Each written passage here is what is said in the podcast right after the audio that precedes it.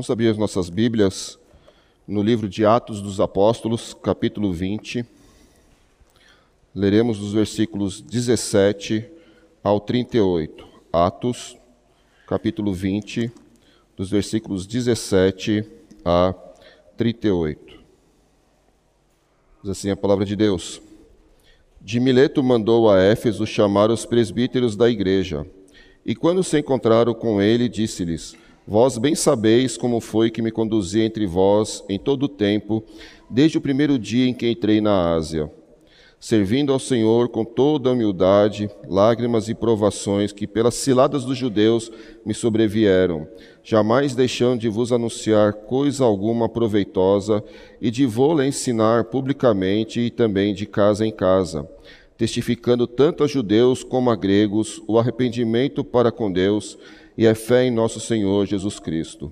E agora, constrangido em meu espírito, vou para Jerusalém, não sabendo o que ali me acontecerá, senão que o Espírito Santo de cidade em cidade me assegura que me esperam cadeias e tribulações. Porém, em nada considero a vida preciosa para mim mesmo, contanto que complete a minha carreira e o ministério que recebi do Senhor Jesus, para testemunhar o evangelho da graça de Deus. Agora, eu sei que todos vós, em cujo meio passei pregando o reino, não vereis mais o meu rosto.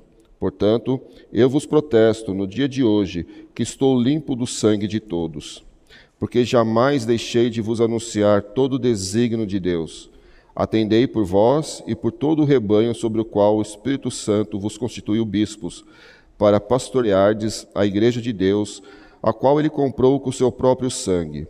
Eu sei que, depois da minha partida, entre vós penetrarão lobos vorazes, que não pouparão o rebanho, e que de entre vós mesmos se levantarão homens falando coisas pervertidas para arrastar os discípulos atrás deles. Portanto, vigiai, lembrando-vos de que, por três anos, noite e dia, não cessei de admoestar, com lágrimas a cada um. Agora, pois, encomendo-vos ao Senhor e à palavra da sua graça, que tem poder para vos edificar e dar herança entre todos os que são santificados. De ninguém cobicei prata, nem ouro, nem vestes. Vós mesmos sabeis que estas mãos serviram para o que me era necessário a mim e aos que comigo estavam. Tenho-vos mostrado em tudo que, trabalhando assim, é mister socorrer os necessitados e recordar as palavras do próprio Senhor Jesus Cristo. Mas bem-aventurado é dar que receber. Tendo dito estas coisas, ajoelhando-se, orou com todos eles. Então houve grande pranto entre todos, e abraçando afetuosamente a Paulo, o beijavam, entristecidos especialmente pela palavra que lhe dissera, que não mais veriam o seu rosto, e acompanharam-no até ao navio. Até aqui, irmãos. Vamos orar novamente.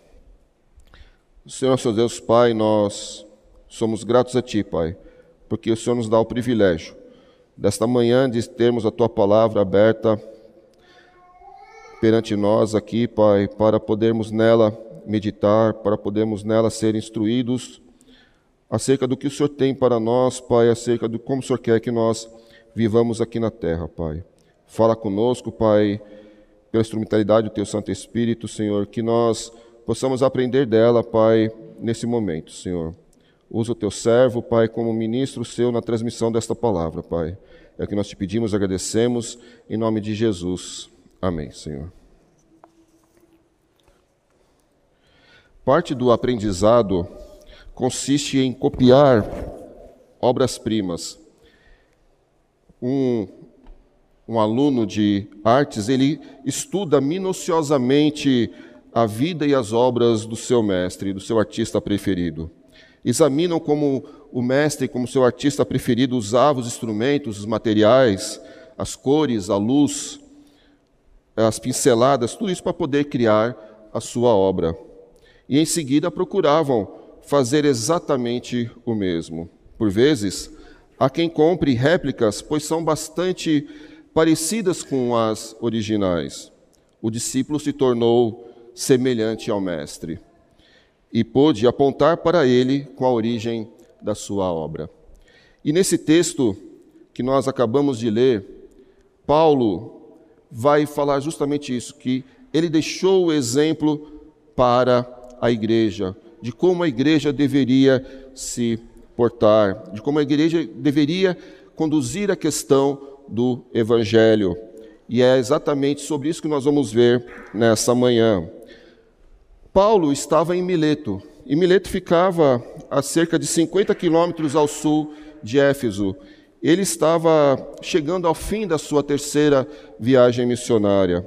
Nesse período das três viagens missionárias que ele tinha empreendido, passaram-se 12 anos aproximadamente. Ele as fez entre 46 e 59, as suas três viagens missionárias.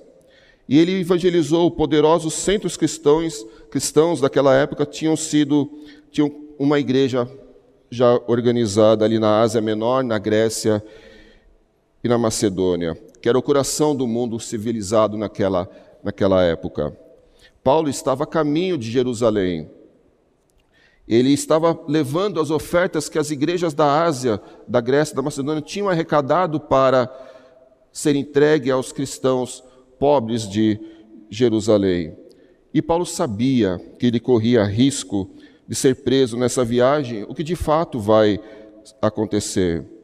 Paulo está aqui se despedindo dos presbíteros de, de Éfeso com palavras de grande ternura.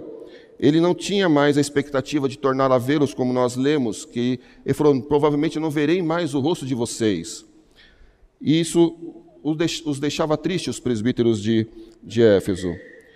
Mas há relatos históricos que depois da sua prisão e a sua ida até Roma, a sua primeira prisão em Roma, ele volta ali para mais algum tempo com os irmãos. Mas isso não é relatado no livro de, de Atos, isso é pós o término do, dos relatos de, de Atos. Então, nesta manhã, nós veremos três importantes preceitos deixados pelo apóstolo Paulo para os presbíteros de Éfeso e não só para os presbíteros, mas também para a sua igreja e para a sua liderança, para que observe, copiando assim o seu mestre, que é Cristo, tanto em relação à pregação do, do Evangelho, como com o cuidado pastoral com as suas ovelhas, evitando o ataque de lobos vorazes. Então, se pudéssemos dar um título, ou dando um título para o nosso sermão desta manhã, seria Preceitos para uma Igreja e Sua liderança. E o primeiro preceito que Paulo vai deixar para os, os presbíteros de Éfeso, para a liderança da igreja e para todos nós é não deixar de anunciar coisa alguma proveitosa. Os versículos 20 e 21. Jamais deixando de vos anunciar coisa alguma proveitosa, e vou-lo ensinar publicamente e também de casa em casa, testificando tanto a judeu como a gregos o arrependimento para com Deus e a fé em nosso Senhor Jesus Cristo. O evangelho, ele é uma questão de vida ou morte. Pregar, anunciar o evangelho é oferecer aquilo que é benéfico e útil no tocante à salvação, não tentando agradar ao público, aos ouvintes com bons conselhos ou dicas como ser feliz equilibrado e bem-sucedido nos, nos negócios. O objetivo da pregação é produzir arrependimento e edificar. Tanto os judeus como gregos e, por consequência, todos nós, devem ir a Deus da mesma maneira, arrependido dos seus pecados e confiando em Jesus Cristo. Lucas registra as palavras do próprio Cristo explicando as Escrituras aos seus discípulos. E que em seu nome, no seu nome Cristo, se pregasse arrependimento para remissão dos pecados. Lucas 24, 47.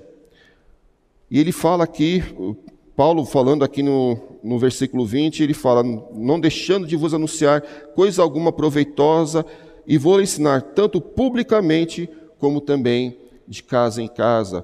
Paulo pregava nas praças públicas, Paulo pregava nas sinagogas, Paulo pregava nas casas, que eram o centro das igrejas naquela época. Não existiam templos como esse que nós temos aqui. Eles se reuniam em casas e Paulo pregava de casa em casa. Então, de casa em casa não significava que ele foi de porta em porta, mas que ele falou nas casas em que as igrejas se reuniam.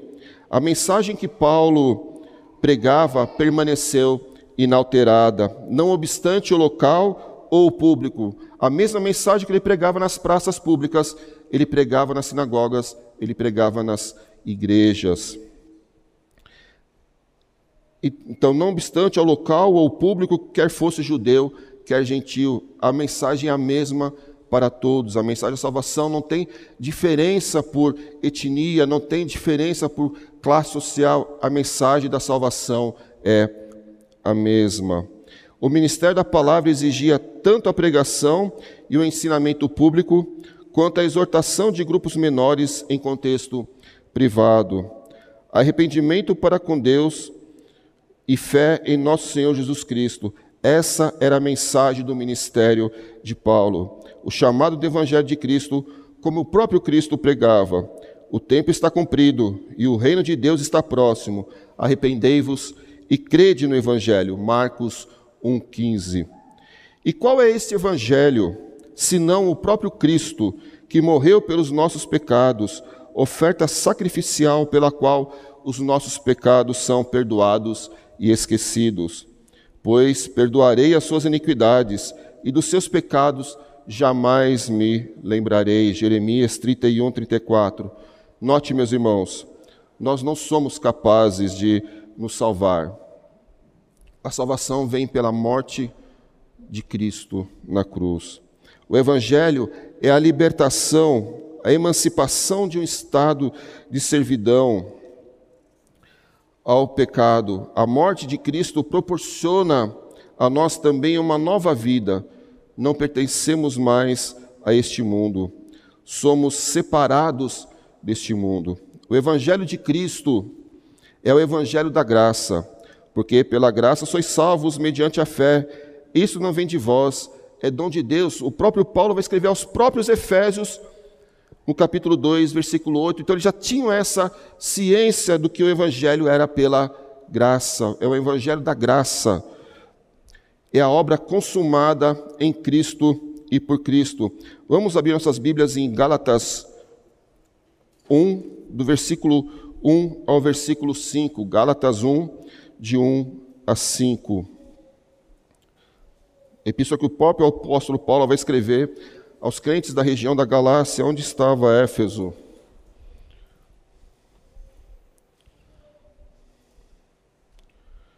Paulo, apóstolo, não da parte de homens, nem por intermédio de homem algum, mas por Jesus Cristo e por Deus Pai, que o ressuscitou dentre os mortos, e todos os irmãos, meus companheiros das igrejas da Galácia.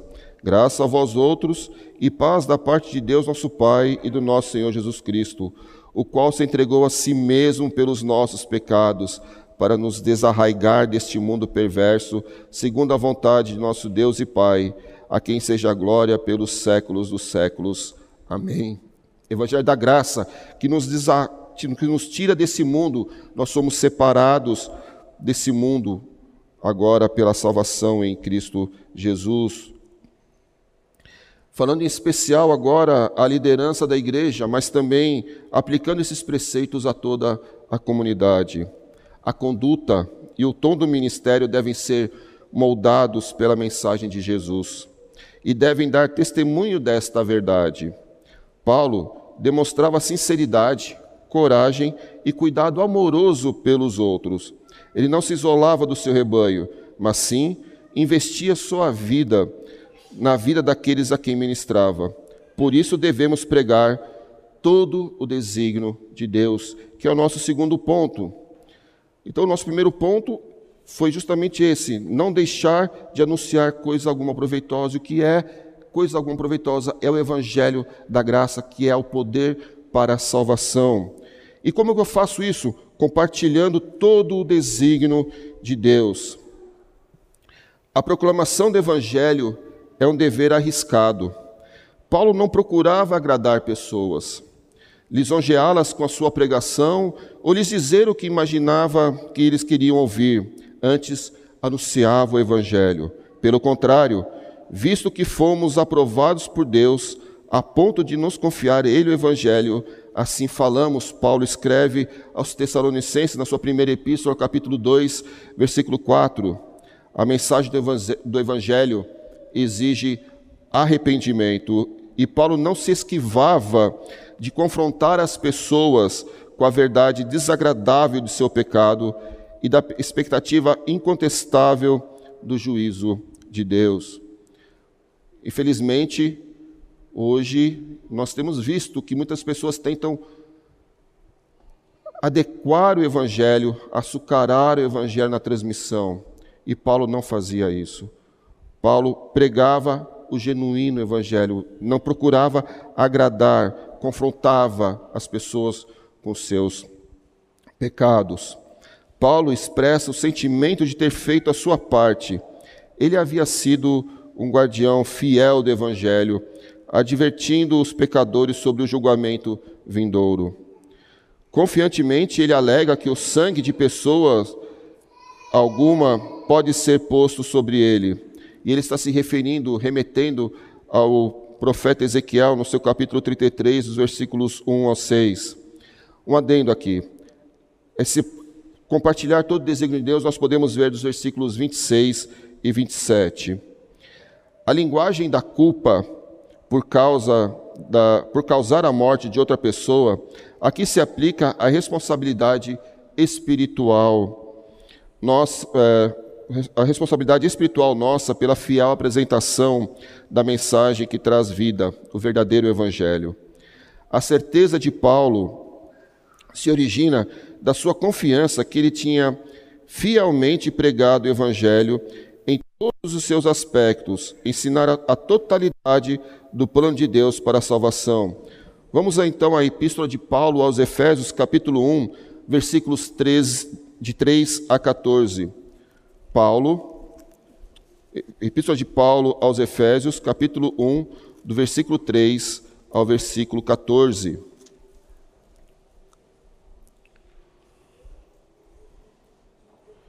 Bendito Deus e Pai de nosso Senhor Jesus Cristo, que nos tem abençoado com toda a sorte de bênção espiritual nas regiões celestiais em Cristo, assim como nos escolheu nele antes da fundação do mundo para sermos santos e irrepreensíveis perante ele, e em amor nos predestinou para ele, para adoção de filhos, por meio de Jesus Cristo, segundo o beneplácito da sua vontade, para o louvor da glória de sua graça, que ele nos concedeu gratuitamente no amado, no qual temos a redenção pelo sangue, a remissão dos pecados, segundo a riqueza da sua graça, que Deus derramou abundantemente sobre nós em toda sabedoria e prudência, desvendando-nos o mistério da sua, da sua vontade, segundo o seu beneplácito que propuser em Cristo, de fazer convergir nele, na dispensação da plenitude dos tempos, todas as coisas, tanto as do céu como as da terra. Nele digo, no qual fomos também feitos herança, predestinados segundo o propósito daquele que fez que faz todas as coisas conforme o conselho da sua vontade, a fim de sermos para o louvor da sua glória, nós os que de antemão esperamos em Cristo.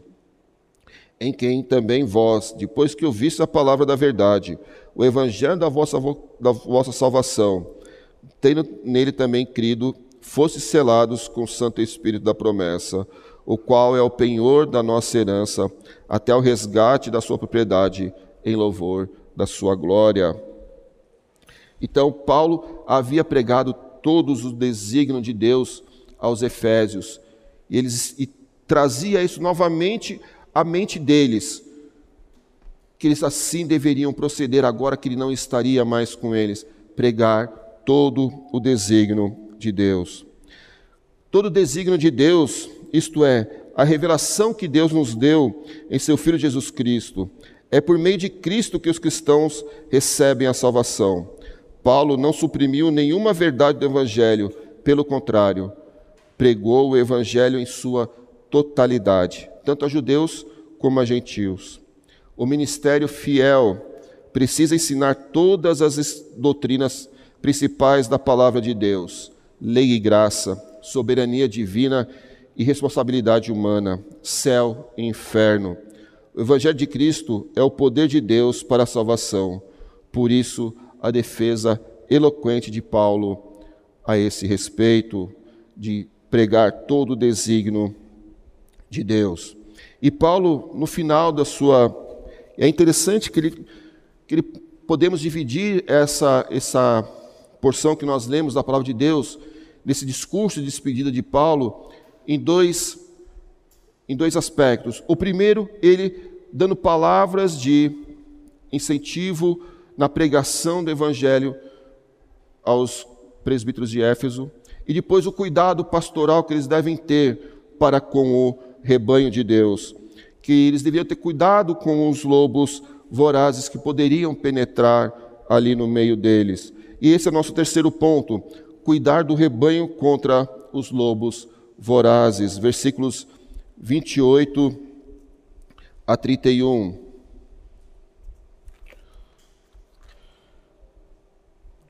Atendei por vós e por todo o rebanho sobre o qual o Espírito Santo vos constituiu bispos, para pastoreardes a igreja de Deus, a qual ele comprou com o seu próprio sangue. Eu sei que depois da minha partida, entre vós penetrarão lobos vorazes, que não pouparão o rebanho, e que dentre vós mesmos se levantarão homens falando coisas pervertidas, para arrastar os discípulos atrás deles. Portanto, vigiai, lembrando-vos de que por três anos, noite e dia, não cessei de admoestar com lágrimas a cada um. Paulo aqui vai empregar a palavra episcopos para se designar aos bispos, que é literalmente guardiães, e transmite a ideia da supervisão espiritual e dos cuidados pastorais. Os líderes religiosos precisam primeiramente ensinar a si mesmos, para que não conduzam à destruição aqueles que estão debaixo da sua responsabilidade. O contexto aqui para Paulo é, é, exatamente o profeta Ezequiel, no seu capítulo 34, em que o profeta condena com veemência os pastores do rebanho de Deus por não cuidarem dos fracos, mas apenas se preocuparem consigo mesmo, deixando, é, e deixarem o rebanho à mercê de predadores a igreja precisa ser devidamente guiada, pois o contrário também se dispersará e se perderá. A igreja aqui é chamada Igreja de Deus, como a gente pode ver no versículo 28, para pastoreardes a igreja de Deus, a qual ele comprou com o seu próprio sangue. É, portanto, a igreja pertence a Deus porque ele a comprou mediante o ato de redenção através do, seu, do sangue do seu filho Jesus Cristo. Então, os presbíteros precisam proteger sua vida com cuidado, pois podem influenciar a muitos. A autoridade dos presbíteros, ela é delegada por Deus e se refere à função como administradores, superintendentes, alimentando, cuidando pastoralmente do rebanho. É responsabilidade dos presbíteros e não de um deles apenas. Muitas vezes a gente tem a ideia que o cuidar do rebanho da, da igreja, o cuidar dos, dos crentes da igreja, cabe somente ao pastor da igreja. O cuidado cabe a todos os presbíteros. Agora, falando aos presbíteros da igreja, cabem a todos os presbíteros. E Pedro vai deixar isso bem claro na sua primeira epístola, capítulo 5, versículos 1 e 2. Rogo, pois, aos presbíteros que há entre vós, eu presbítero com eles, e testemunho dos sofrimentos de Cristo e ainda coparticipante da glória que há de ser revelada, pastoreai o rebanho de Deus que há entre vós. Então ele fala, rogo aos presbíteros. Então é um dever de todos os presbíteros cuidar do rebanho de Deus. Os presbíteros devem ter cuidado com os lobos, que pode aparecer tanto de fora da igreja, lobos em peles de cordeiros, acautelai-vos do, dos falsos profetas que vos, que vos apresentam disfarçados em ovelhas, mas por dentro são lobos roubadores, Mateus 7,15. Como também eles surgem internamente dentro das igrejas. Eles se infiltram sem disfarce. São aqueles que afligem a igreja com ensinamentos heterodoxos, que, como Satanás, com sua capacidade de se disfarçarem em anjo de luz, se colocam como verdades esclarecidas. Um exemplo disso, no livro As Mentiras que Nos Contaram sobre Deus, de William Paul Young, autor daquele romance best-seller A Cabana, que infelizmente muitos cristãos desavisados compraram, leram e até gostaram. Young, nesse livro, As Mentiras que Nos Contaram sobre Deus, inclui um capítulo intitulado Deus requer o sacrifício de crianças.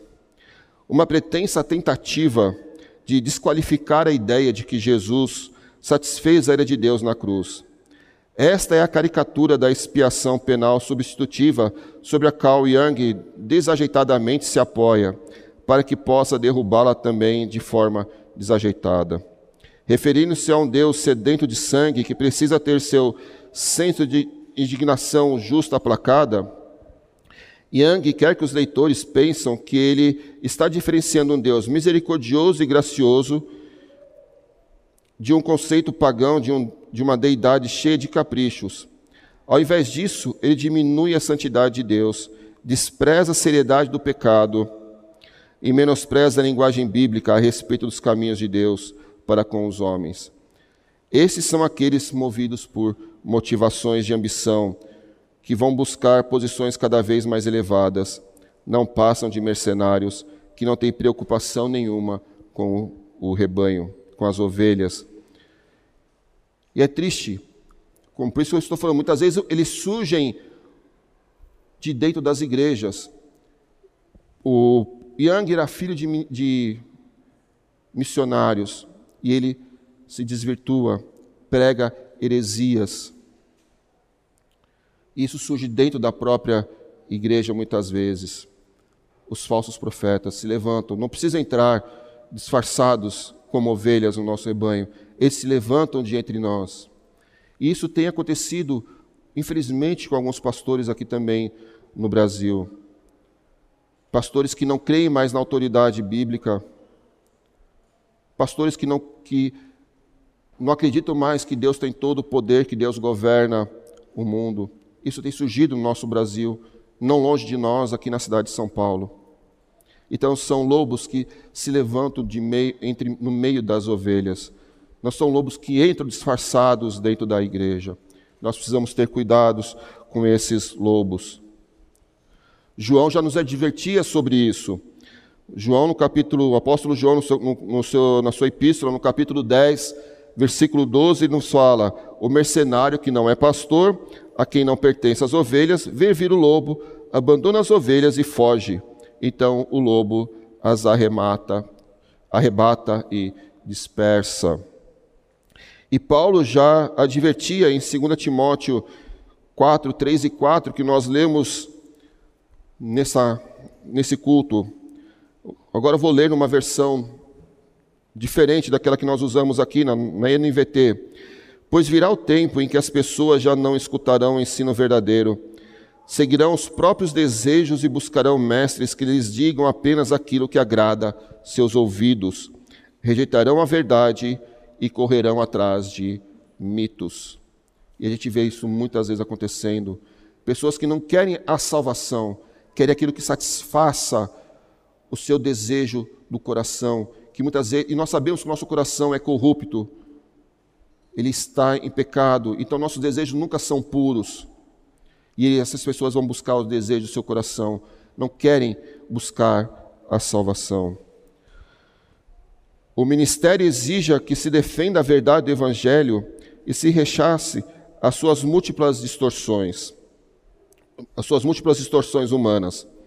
Mas como saber se o genuíno Evangelho está sendo pregado? Podemos ver em duas marcas. O verdadeiro evangelho tem duas marcas. A primeira é a sua substância. E o que eu quero dizer com a sua substância?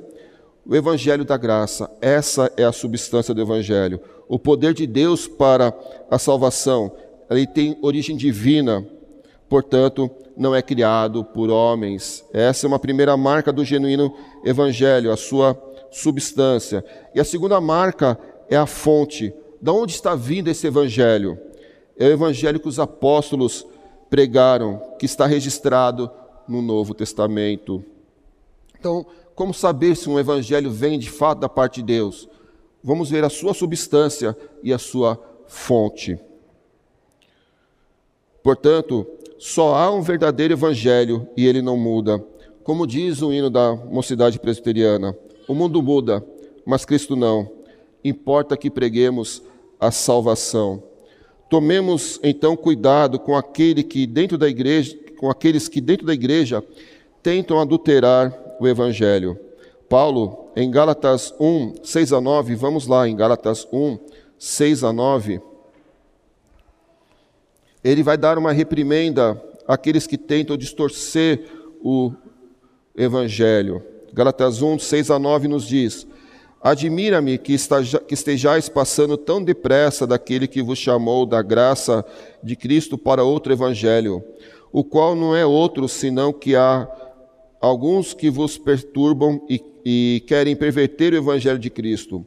Mas ainda que nós mesmos, ou um anjo vindo do céu vos pregue evangelho, que vá além do que vos temos pregado, seja anátema.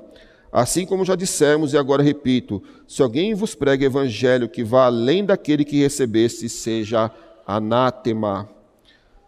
Paulo aqui e dá uma reprimenda de quem prega o, o evangelho distorcido, que vai além daquele dado por Cristo. Ele diz que ele é maldito quem assim o faz. Anátema aqui é maldito, que seja maldito quem pregue o evangelho que vá além do evangelho que Cristo nos deixou.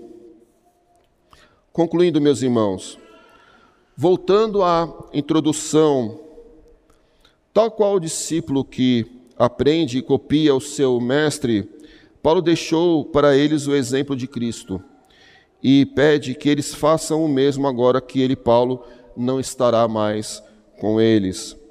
Para isto, precisamos ter gravado em nossos corações a verdade que Cristo nos deixou conhecermos o verdadeiro Evangelho, o Evangelho da graça, que Deus nos deu por meio do seu Filho, sabendo que só no sangue do Cordeiro, sem mácula, há redenção. Não deixemos de anunciar o Evangelho completo, não mutilemos o Evangelho para agradar as pessoas, preguemos todo o desígnio de Deus, estejamos atentos, tanto em nossa vida particular como na nossa vida congregacional firmes nas verdades do genuíno Evangelho, para que não sejamos arrebatados por lobos vorazes. Algumas aplicações para nossas vidas. A primeira, o Evangelho é uma questão de vida ou morte. Então nós devemos pregar, anunciar o Evangelho, que é o que é benéfico e útil no tocante à salvação. Isto é, de fato, não deixar de anunciar coisa alguma proveitosa que aproveita ao homem ganhar o mundo inteiro e perder a sua alma? Marcos 8,36. Portanto, preguemos o Evangelho completo, não mutilemos o Evangelho da graça. Todo o desígnio de Deus, segunda, segunda aplicação, todo o desígnio de Deus, preguemos o verdadeiro Evangelho, criação, queda, redenção, consumação lei e graça, soberania divina e responsabilidade humana, céu e inferno. Não queiramos, não queiramos deixar o evangelho acessível ao custo de suprimir verdades fundamentais. Porque essas verdades no nosso mundo hoje, porque essas verdades no nosso mundo hoje não são aceitas ou ofendem aos nossos ouvintes. Jesus Cristo realmente morreu uma morte angustiante e sangrenta numa cruz romana no lugar chamado caveira. Não temos obrigação de ajeitar e fazer com que este fato se encaixe nas noções inspirativas de desenvolvimento humano e de progresso religioso. Isto não é apenas um jogo de palavras acadêmico a respeito de minúcias teológicas. Tudo isso importa, porque o que a Bíblia nos ensina a respeito da salvação importa. Importa tanto que, se nos distanciarmos a, respeito deste ensino sobre a salvação, comprometeremos nossa própria salvação. Satanás gosta de quando fazemos do Evangelho algo simpático e agradável. Hoje, 30 de maio, é o dia da igreja perseguida. São irmãos nossos pregando o genuíno Evangelho sem suprimir nada do que é essencial para a salvação o evangelho que transforma vidas, que tira almas das trevas. Por isso eles são perseguidos. Oremos pela igreja perseguida. E tal como esses nossos irmãos, mostremos a condição de pecador em que o mundo está. O próprio Paulo, escrevendo aos Romanos, ele nos diz: todos pecaram e carecem da glória de Deus. Anunciemos com intrepidez todo o desígnio de Deus. Vamos pregar aos pecadores, aos desgarrados, presos, algemados, aos que estão no mundo que seduz, longe da cruz. Quem salva é só Jesus. E o terceiro ponto, o cuidado com as ovelhas, para que os lobos não vorazes não as arrebatem. Você, homem, marido, pai, chamado a ser sacerdote do seu lar, pastoreie o seu pequeno rebanho. E como já vimos, pastorear é cuidar, alimentar, levar o rebanho para pastos verdejantes, para as águas de descansos. É ter o cajado e o bordão sempre à mão para espantar os lobos. E o que é esse cajado e o bordão, senão a palavra de Deus e os seus ensinamentos? A todos nós, cuidemos para que lobos não entrem em nosso lar. O que está entrando no seu lar? Pela televisão, pelas redes sociais, pela internet. Cuide para não ser devorado por lobos ferozes. Agora, especialmente para os nossos adolescentes. Vocês sabiam que há um século os, os adolescentes já então, os adolescentes de então já trabalhavam e ajudavam em casa? Hoje, infelizmente, muitos adolescentes gravam diversos take do último desafio de dança para postar no TikTok e Reels. O que está entrando no seu coração, adolescente? Vocês sabiam que a boca fala do que está cheio o coração? Lucas nos diz, o próprio Cristo nos diz isso, e Lucas registra isso em, na sua epístola, capítulo 6, versículo, 30, versículo 45. O que está entrando no seu coração, adolescente? Do que está cheio o seu coração? Quanto tempo, meus queridos adolescentes, vocês têm reservado para ler a Bíblia e orar por vocês mesmos, sem a cobrança de seus pais? Vocês não gostam de ser tratados como crianças, então ajam com responsabilidade. Cuide da sua vida espiritual. Jovens, parafraseando o apóstolo João na sua primeira epístola, capítulo 2, versículo 14. Vocês conhecem o Pai. Portanto, fiquem firmes e que esta palavra de Deus permaneça em vós, para que possam vencer o maligno. Irmãos oficiais da igreja, somos chamados para cuidar do rebanho de Cristo. Portanto, não temamos os lobos vorazes, mas antes, diligentemente, estejamos atentos para que eles não entrem em nossa igreja, mesmo que disfarçados em forma de ovelhas. Fiquemos nós, portanto, firmes no Evangelho, no verdadeiro Evangelho. E que Deus nos abençoe e torne a nossa fé sólida e operosa. Amém.